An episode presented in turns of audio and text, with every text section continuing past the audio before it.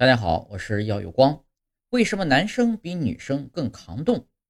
一到冬天啊，不少人，特别是女性，都会被手脚冰凉这一问题困扰，晚上睡觉都会被自己的手脚冰倒。一般来说，女生的确比男生更怕冷。人体发热的关键是基础代谢，主要来源于内脏、肌肉和大脑。女生的肌肉较少，基础代谢较低，因此呢，更经常处于热量不足的状态。女生更容易手脚冰凉呢，也是这个原因。遇到寒冷时，身体为了减少热量散失，会收缩皮肤的血管，减少四肢和皮肤的血液流量，以让内脏和大脑保持温暖。